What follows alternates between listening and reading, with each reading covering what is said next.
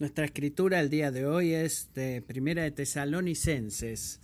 Vamos a estar leyendo capítulo 2, versículos 17 hasta el capítulo 3, versículo 13, todo el capítulo 3. Esta es la palabra del Señor.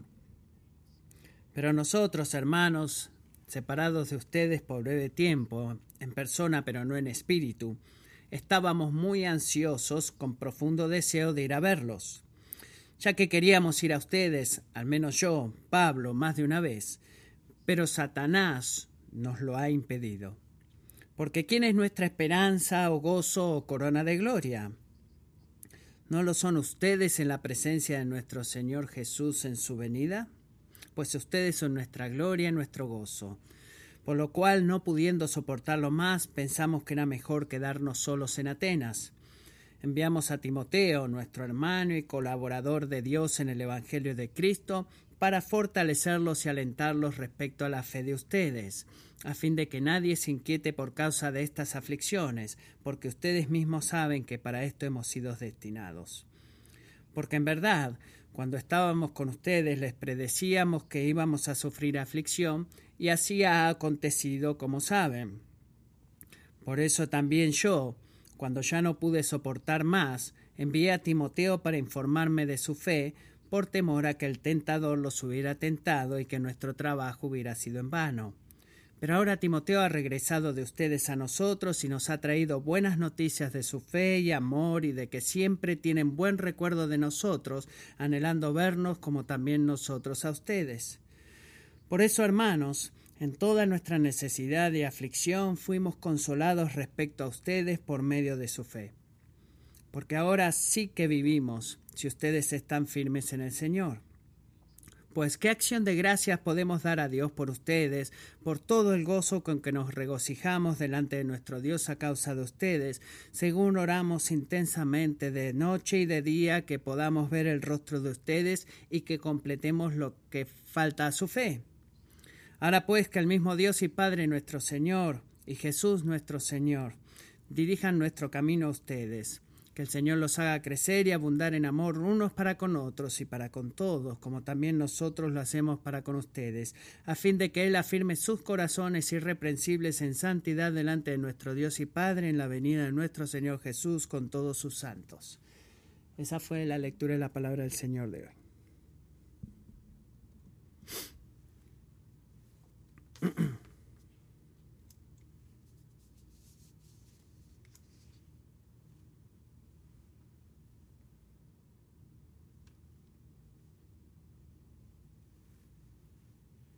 ¿Cuántos de ustedes estuvieron aquí la semana pasada cuando nuestro hermano Steve de la iglesia de Franklin predicó, rápido? Levanta las manos. Muy bien. Bueno, eso es de ayuda porque estoy agradecido por Steve, gracias, agradecido de que pudo participar en nuestra serie y predicar de parte del capítulo 2, eh, diciéndonos el carácter de la naturaleza de Dios. Y estamos aquí eh, planeando esta serie de que íbamos a tener este tema, que quería recomendarles un libro para ustedes. Esto es tomar a Dios por su palabra, porque la Biblia es noble, necesaria y suficiente, y lo que significa eso para ti y para mí. Este es un gran y pequeño y accesible libro escrito por Kevin DeYan, y si usted quiere crecer en su entendimiento de lo que Pablo dice a los tesalonicenses, capítulo 2, versículo 13, de que la palabra de Dios no es la palabra de hombre, sino que es verdaderamente la palabra de Dios trabajando en ti. Si tú quieres poner tu mente en, eh, y entender mejor eso, es un buen libro para que lean. Déjenme decirles una pequeña cita del libro. De Jan dice, la escritura no nos dice todo lo que queramos saber acerca de todo. Eso es verdad pero nos dice todo lo que necesitamos saber acerca de la cosa más importante y nos da algo que Internet con todos sus terabytes de información nunca podría, que es sabiduría. El propósito de la Santa Escritura no es en última instancia hacerte más inteligente o relevante o hacerte rico o que hacerte tener un trabajo o, casarte o quitarte todos los problemas o decirte dónde vivir. No, el tema es que tú seas lo suficientemente sabio para poner tu fe en Cristo y ser salvo. Un gran libro, búsquenlo en la librería.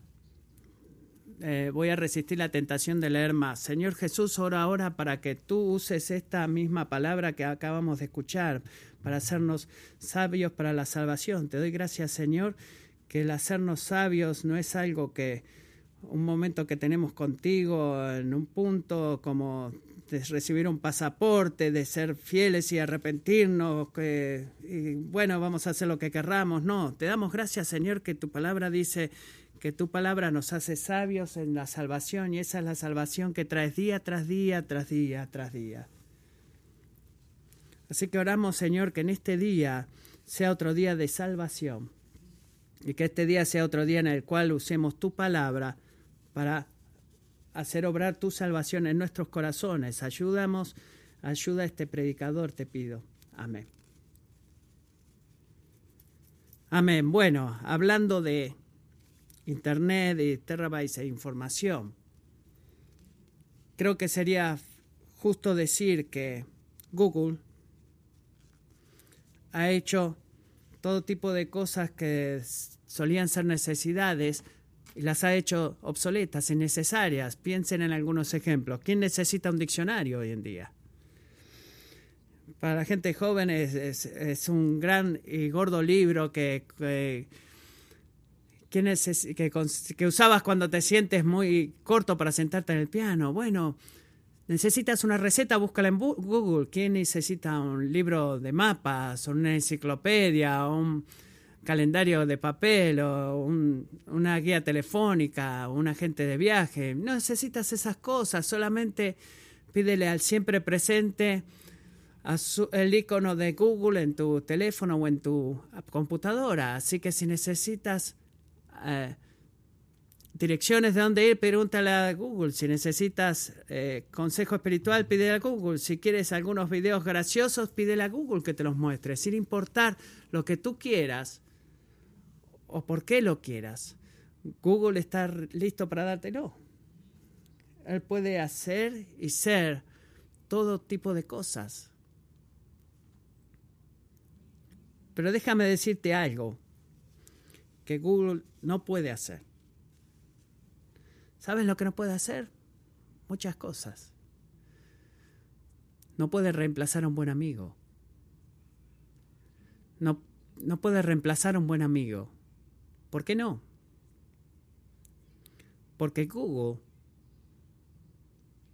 no tiene ni un poquito de afecto ni deseo de afecto hacia tu persona, no se preocupa personalmente por ti, si estás sufriendo, Google no se entristece, si tú te regocijas, Google no se alegra, puede recordar tu cumpleaños, pero no está agradecido por el don de la vida para ti. Puede hacer todo tipo de cosas por ti, pero no siente nada hacia ti. No te ama ni a nadie, no te ama a ti ni a nadie. Y eso si somos honestos, confío que sea así, eh, nunca dije estoy tan preocupado que Google no me ama. No, no nos alarma ni nos preocupa porque no esperamos eso de Google.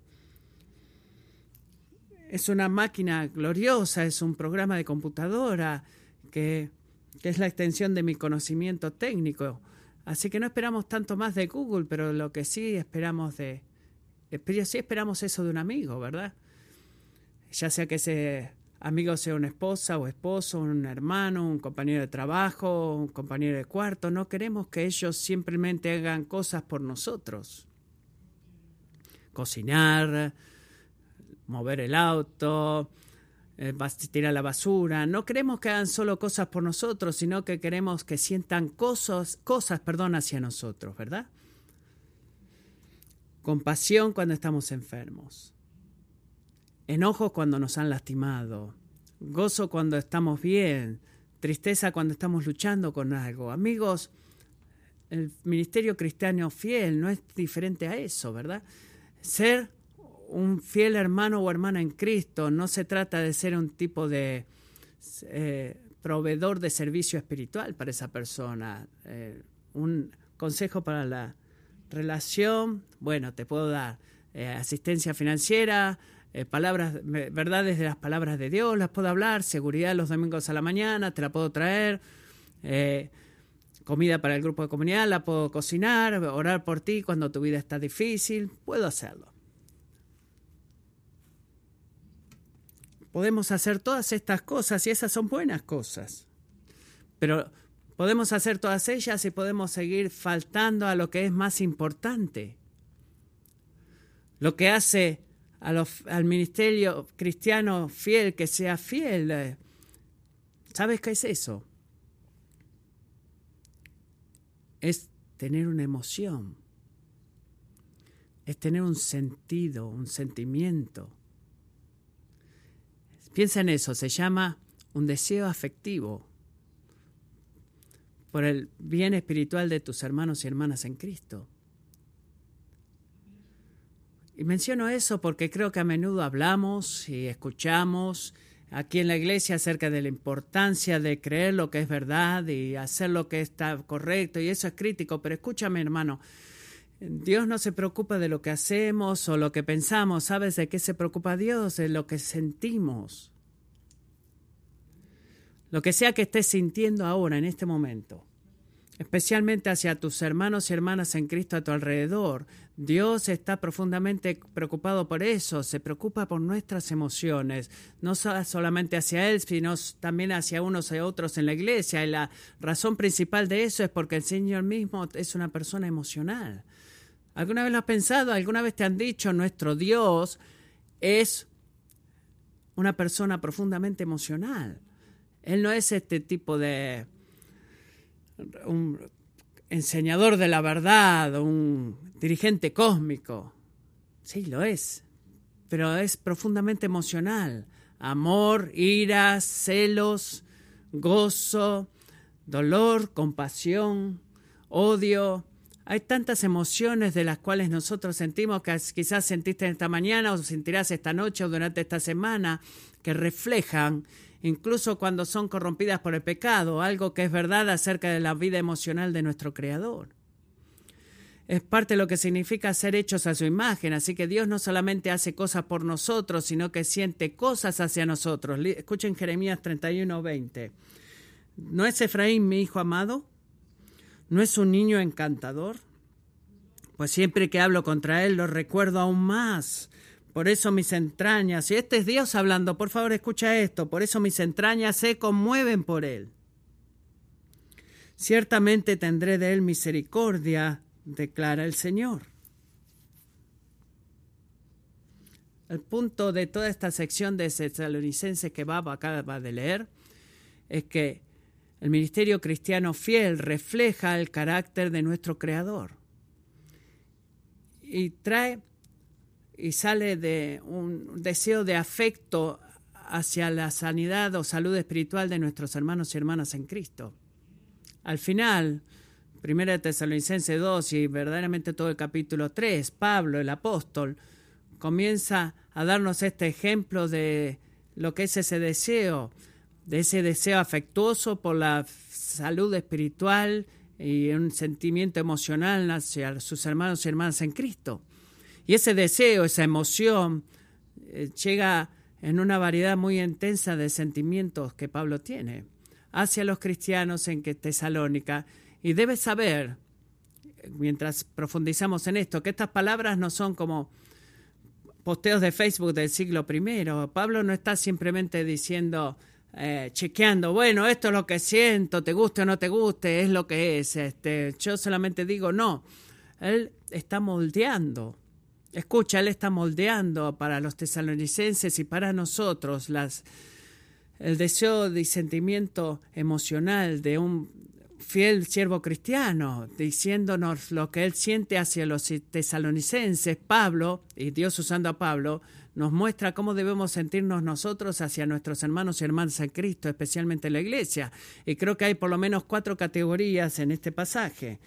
En cada uno de estos eh, puntos principales es una emoción. Así que escuchen cuidadosamente. Primero, ¿qué es lo que vemos a los, a los hermanos cristianos? Debemos sentir deleite en ellos.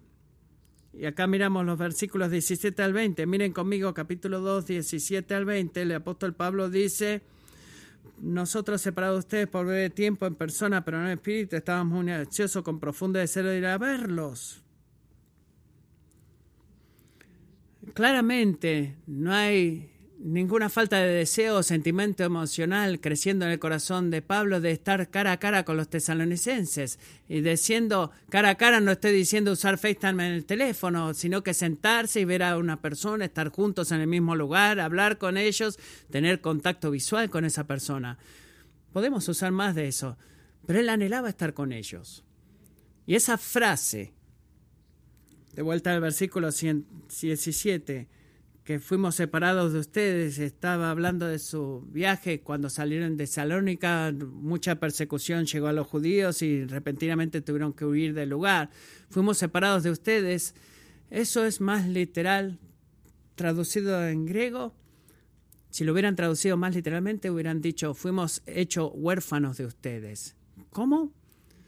Bueno, en el siglo primero, esa palabra singular describía la experiencia de los niños que fueron separados de sus padres y eh, los padres siendo separados de sus hijos. Así que Pablo está diciendo en sus propios términos, no estoy sintiendo a un, un, amigo, sino que me siento como un padre espiritual que he sido forzado a ser separado de mis hijos espirituales. Y es así como se siente y es una muy buena metáfora porque Dios Silvano y Timoteo y sus compañeros eran aquellos que presentaron a Jesús a los tesalonicenses y les enseñaron a cómo confiar y obedecer antes de ser forzados a huir.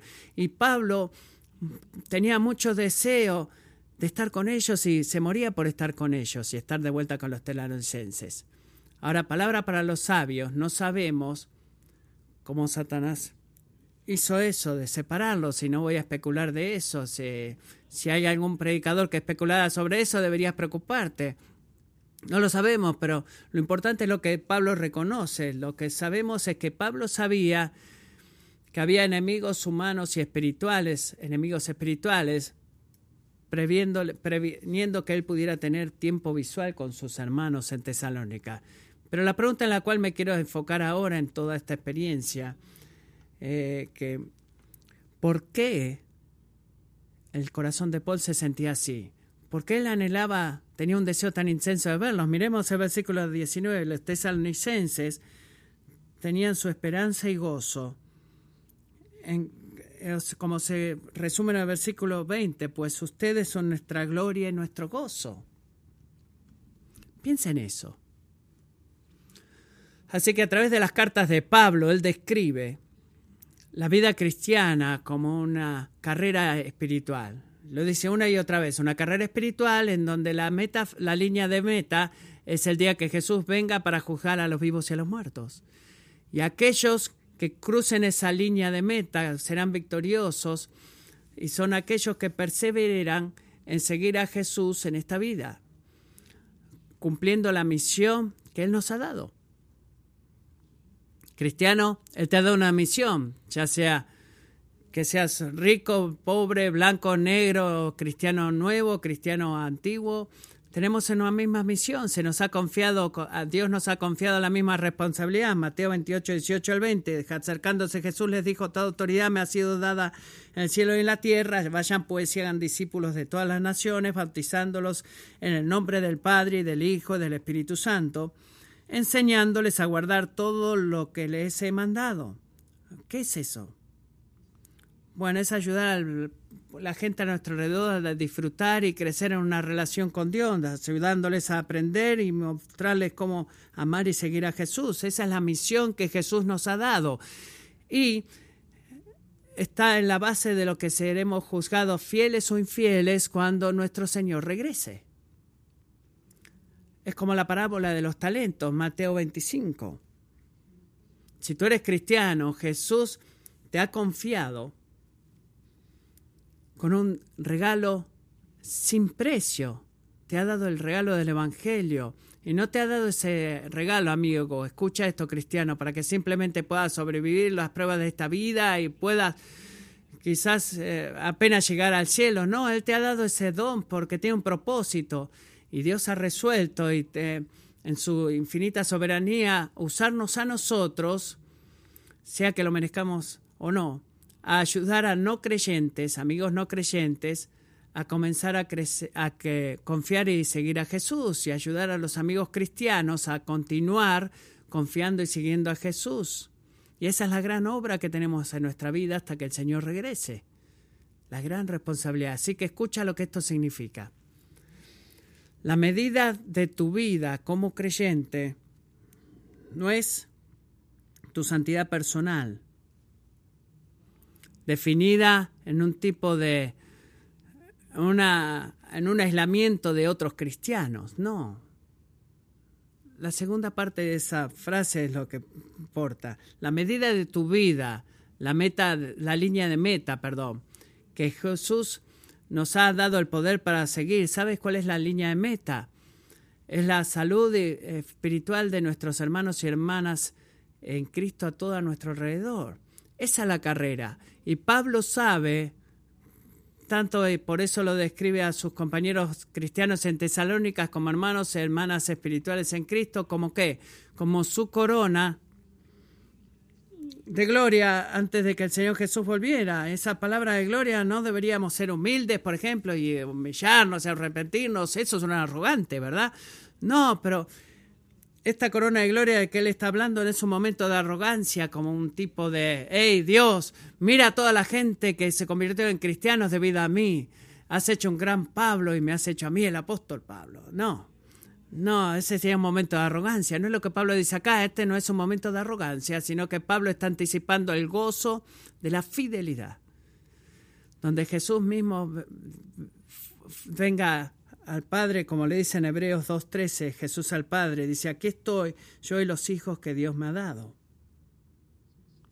Así que la línea de meta que Pablo estaba esperando, la corona victoriosa que él anhelaba obtener, es el día cuando el Señor Jesús regrese y Pablo pueda decirle a Jesús, Señor, por tu gracia y solo por tu gracia, acá están los hombres y mujeres que he ayudado a amarte y seguirte a ti. Su perseverancia en la fe ha sido mi esperanza, mi gozo y mi corona de gloria, que ahora la pongo delante de tus pies porque solo tú y solo tú me has hecho a mí fiel, me has hecho a mí poder cumplir tu llamado en mi vida y me has ayudado a eso. Eso es lo que Pablo está diciendo.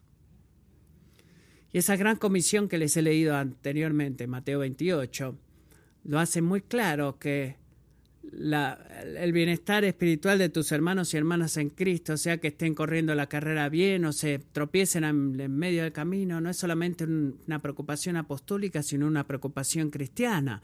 Es en cada miembro de la iglesia, la preocupación de cada miembro de la iglesia. Así que te he pedido, amigo, especialmente si eres miembro de esta iglesia, lucha con esta pregunta.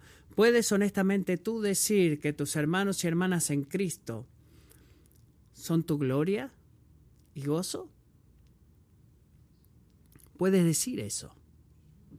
¿Está tu corazón lleno con un deleite profundo en el bienestar espiritual de ellos? ¿Estás amorosamente preocupado por otros cristianos o lo que están haciendo otros cristianos a tu alrededor asiento? ¿O estás egoístamente siendo consumido con tus problemas y preocupaciones que tu gozo eh, no tiene nada que ver con cualquiera más que con ti mismo? No te deleitas en nadie más que en ti. Debemos lidiar con esa pregunta. Y creo que estaría mal como pastor si no les dijera a todos ustedes ahora como miembros de esta iglesia cuánto me deleito en ustedes. Amo ser su pastor. Es una obra dura, pero es un gozo porque los amo y estoy predicando y orando y aconsejando y sirviendo y, liderando y regocijándome y llorando y repitiendo todo una y otra vez, porque en ese día cuando yo esté delante del Señor Jesucristo, quiero que todos ustedes estén parados conmigo. Y cientos más que todavía no hemos conocido en esta ciudad y con gratitud asombrosa, darle gracias a Dios por lo que ha hecho en nuestras vidas. Quiero eso para ustedes. Así que la cosa más importante que debemos sentir unos a otros, eh, compañeros cristianos, incluyendo eh, a personas que son muy diferentes a nosotros, que lleva mucho trabajo amarlos y conocerlos, lo primero que debemos sentir es un gozo y deleite abundante en el bienestar espiritual de ellos. y en su emoción. Es un sentimiento y es crítico. Eso es lo primero. Lo segundo, al deleitarnos en ellos, nos preocupamos por ellos también, especialmente, miren capítulo 3, especialmente que versículo 1. Pablo se deleita a los tesalonicenses y su deseo de verlos eh, está traducido en la segunda categoría de emoción. Pablo no está solamente diciendo, solo quiero que sepa que me deleito en ustedes, buena suerte. No, no, él se deleita en ellos y ese deleite produce una segunda emoción que sobreabunda, que es una preocupación por ellos en medio del sufrimiento. Miren versículo 3, capítulo 3. ¿Por qué Pablo no se dio vencido? Porque él se dio por entregó la compañía tan amorosa de su compañero Timoteo y lo mandó a él para establecer y exhortar a los tesalonicenses en su fe. ¿Por qué él hizo eso? Eso le, contó, le costó algo a Pablo. Él lo hizo porque él estaba preocupado, versículo 3, de que nadie se inquiete por causa de estas aflicciones. Ahora, no sabemos exactamente lo que estaba sucediendo a los tesalonicenses, pero sabemos que Pablo había salido de esa ciudad de que estaban enfrentando mucha aflicción como creyentes desde que Pablo se había ido. Tanto que Pablo estaba con miedo y justamente con miedo y preocupado de que Satanás tomara ventaja de su sufrimiento para sabotear los resultados de seguir siguiendo a Jesús. Miren versículo 5, capítulo 3. Por eso también yo, dice Pablo, cuando ya no pude soportar más, envié a Timoteo para informarme de su fe, por temor a que el tentador los hubiera tentado y que nuestro trabajo hubiera sido en vano. ¿Por qué él dice eso? No, no es una ciencia espacial, no, si sentir esa experiencia eh, eh, espiritualmente hablando eh, es muy duro cuando tenemos sufrimiento, estás firmes espiritualmente y no estaba solamente afligido de la persecución religiosa, aunque lo es, pero puede ser la aflicción de una enfermedad crónica o mental, o ser viudo o viuda, o ser soltero o soltera, que cuando tú no lo quieres ser, o la infertilidad, o la falta de hijos, o una una necesidad em, financiera. Si tú estás sufriendo alguna de estas cosas, Dios no nos ha creado, quiero que sepas, cristiano, para, para ese tipo de mundo. Él ha muerto en la cruz y ha resucitado de la tumba y, y retornará para hacer todas las cosas nuevas para que un día no haya más ese tipo de sufrimiento. Él lo va a hacer eso, pero hasta ese día, ¿sabes qué? Verdaderamente duele. Duele de verdad el dolor del domingo a la mañana no se va, que se permanece ahí, el sufrimiento se multiplica y la prueba de nuestra fe continúa y en ese sufrimiento hay dos cosas muy importantes que debemos recordar. Número uno, primero, debemos, debemos chequear nuestras expectativas. ¿Por qué digo eso? Bueno, porque creo que una prosperidad relativa y bienestar nos tiende a concluir esperar que la forma materialista del cielo sobre la, de la tierra no es solamente posible por lo que merecemos. Creo eso. Es una expectativa razonable, ¿verdad? Buen trabajo, una linda casa, niños obedientes, eh, tener buen plan de médico de salud, una buena jubilación. Es muy y justamente razonable que podamos anhelar eso. Bueno, pero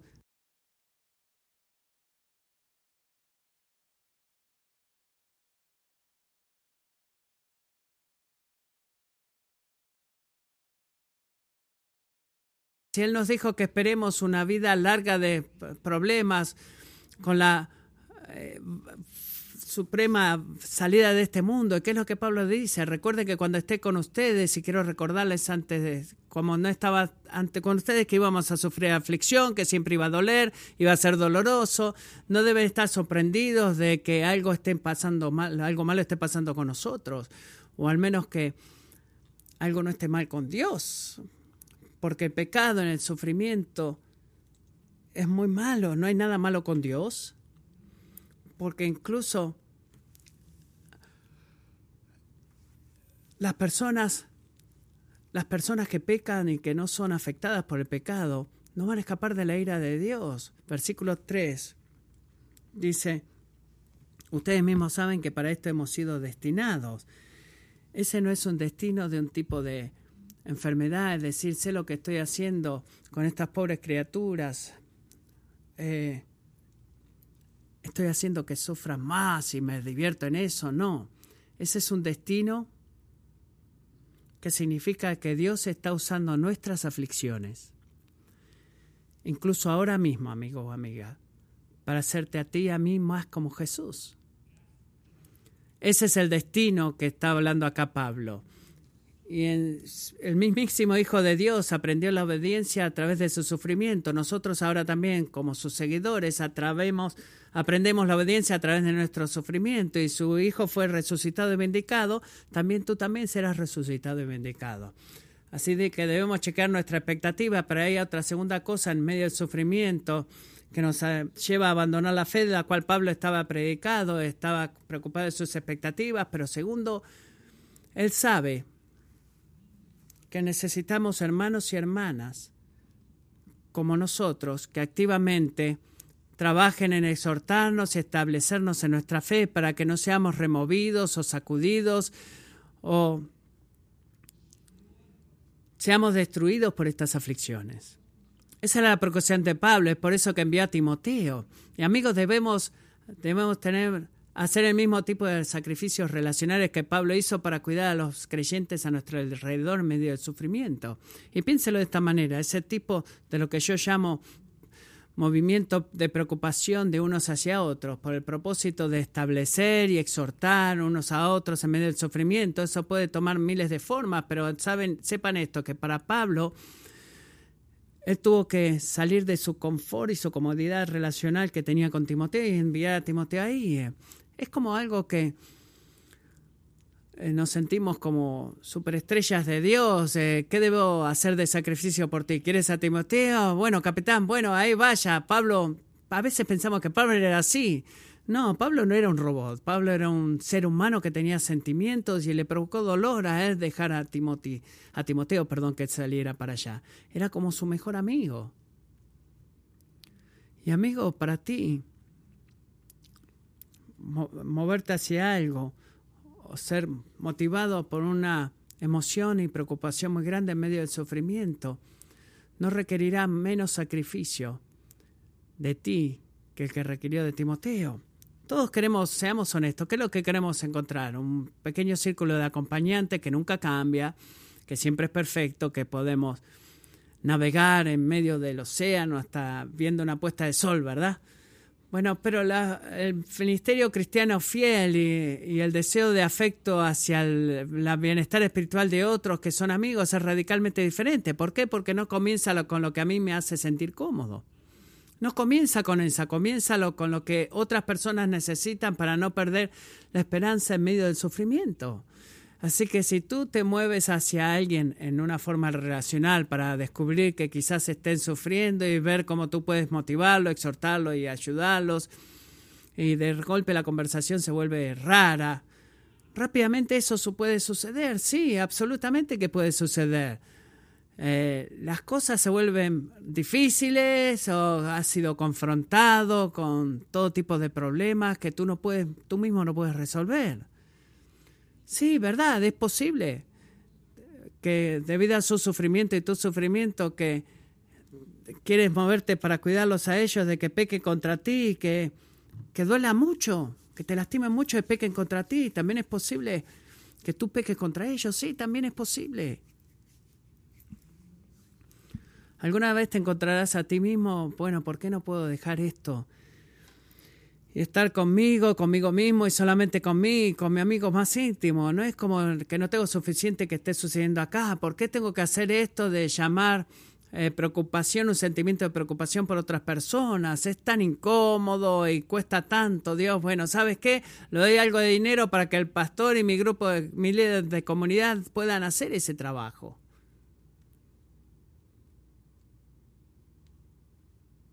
No. Por favor, no hagas eso. Porque Pablo entendió el desafío.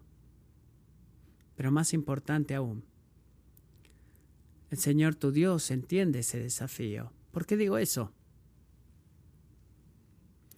tu, tu pensamiento por Jesús. Piensa en Jesús, que Él se movió hacia nosotros con un sentimiento tan grande en nuestro sufrimiento y en nuestro pecado. ¿No crees que a Él le costó algo? Tú piensas que dejar la corte del cielo por 33 años en un mundo caído fue fácil para Jesús. Tú piensas que obedecer al Señor y seguir moviéndose hacia nosotros, eh, teniendo una gran preocupación por nuestro sufrimiento que lo llevó a Él a la cruz, ¿no fue un costo grande para Él? Si tú vas a seguir a un Salvador sufriente, entonces debes moverte hacia cristianos que te necesitan para poder establecerlos y exhortarlos en su sufrimiento. Eso te va a costar algo a ti terrible, algo terrible a ti, amigo. Lo que el Señor te dice a ti a través de su palabra esta mañana simplemente es, ¿estás dispuesto a hacer eso? O te preguntas por ti mismo, te preocupas por ti mismo y si verdaderamente voy a tener una responsabilidad de mi esposa o va a trabajar en el libro de Dios, lo que el libro de Dios dice va a ser fácil y no, es una mentira eso, no va a ser fácil.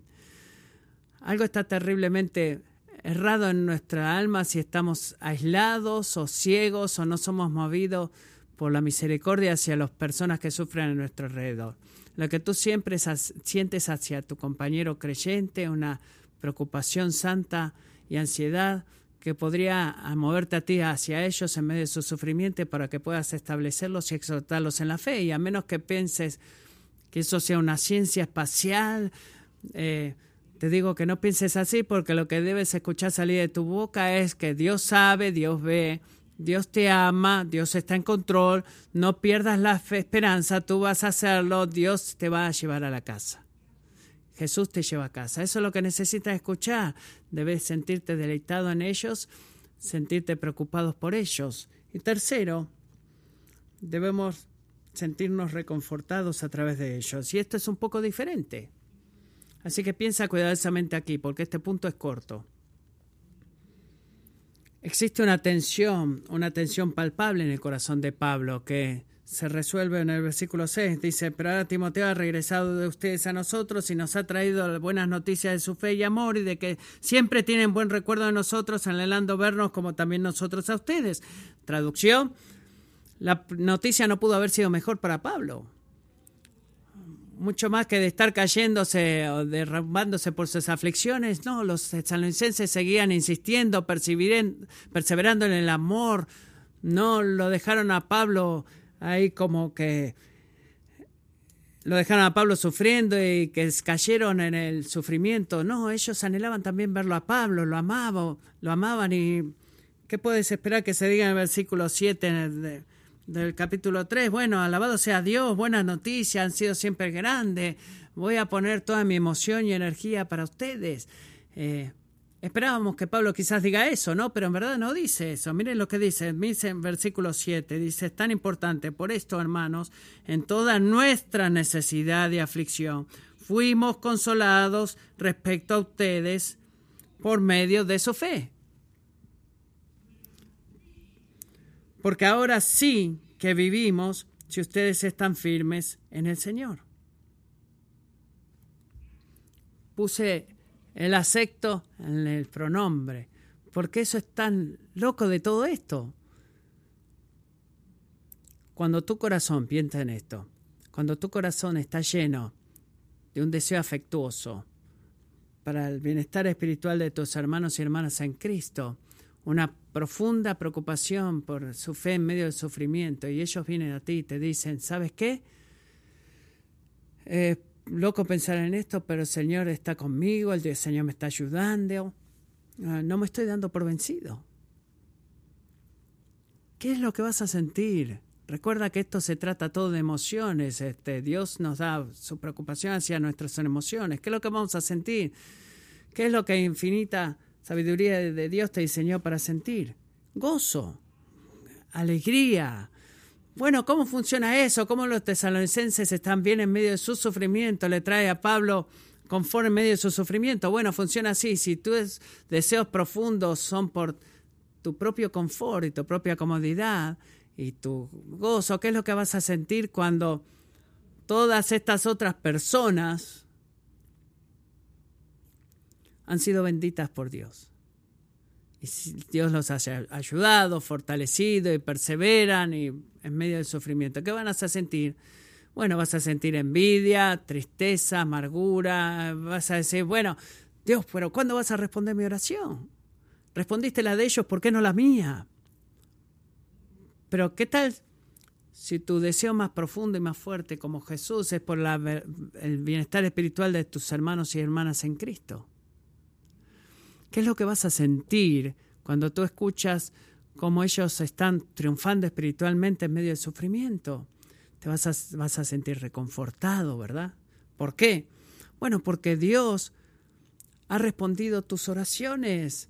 Dios está satisfaciendo tus deseos. Tú ves a Él trabajando, has estado trabajando por esa obra y has sido recordado de que su fidelidad para confiar en Él con tu propio sufrimiento.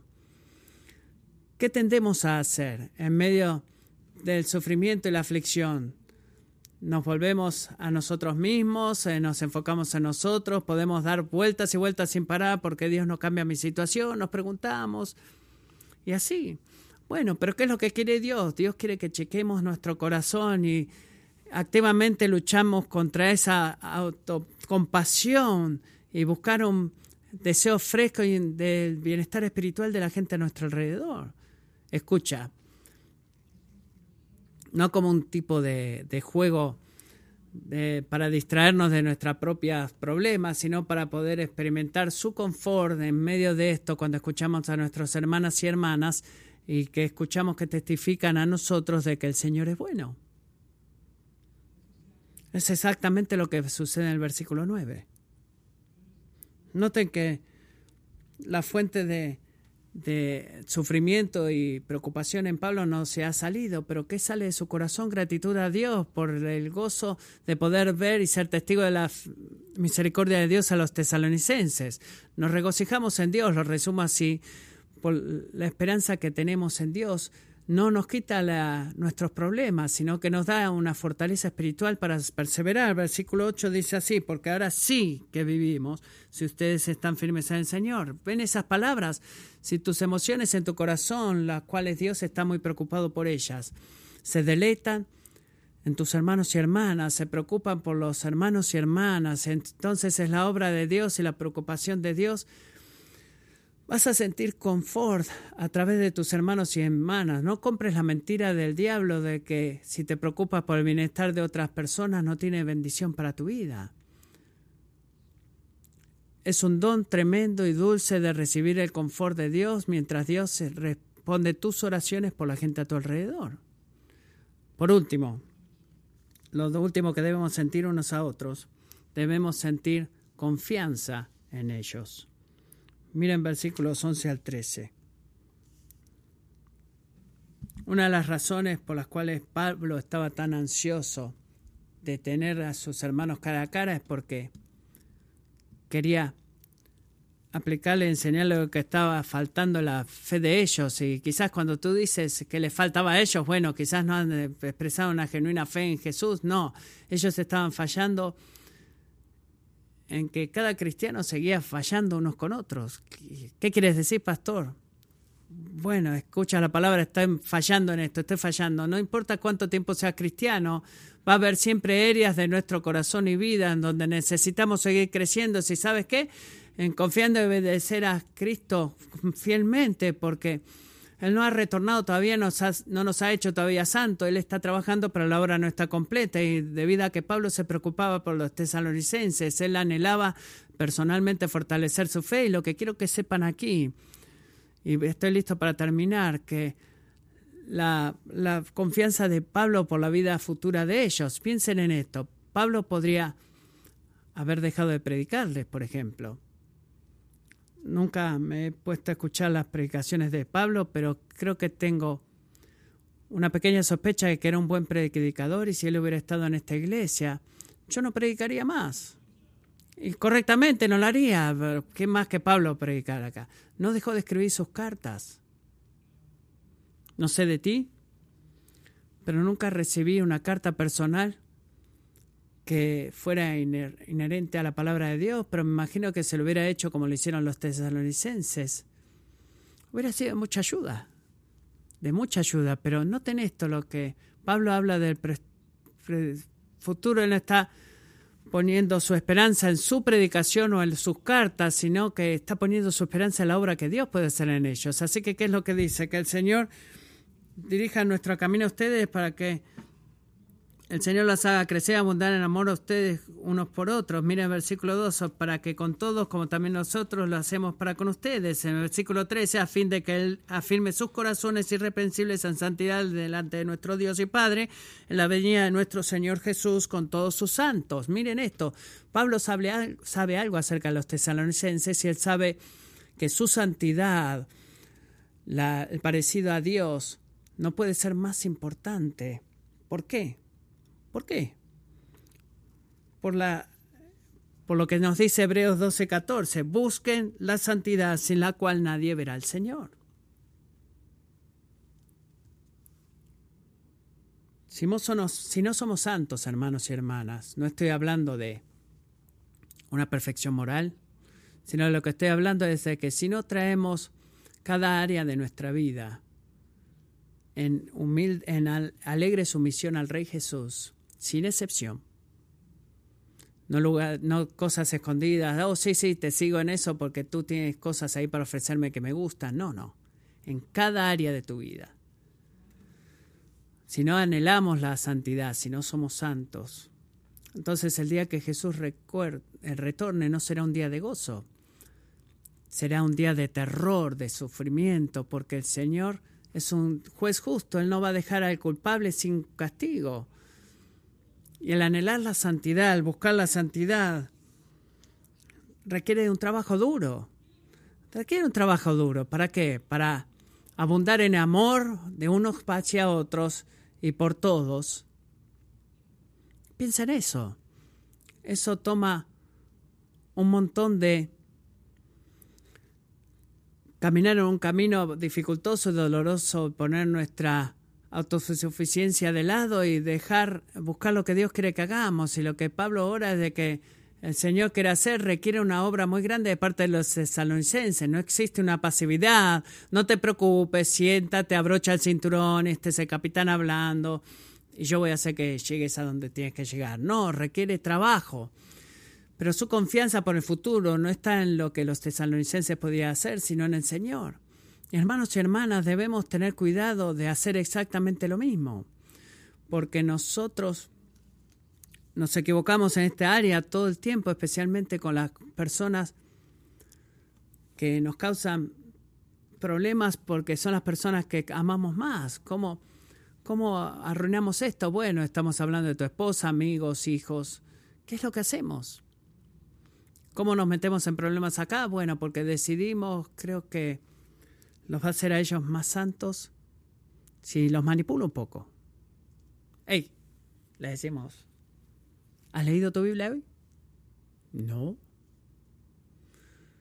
Bueno, he leído este gran devocional. Dios me ha dado tanta sabiduría de, de cómo ganarnos el cielo sin hacer nada. ¿No quieres ver eso?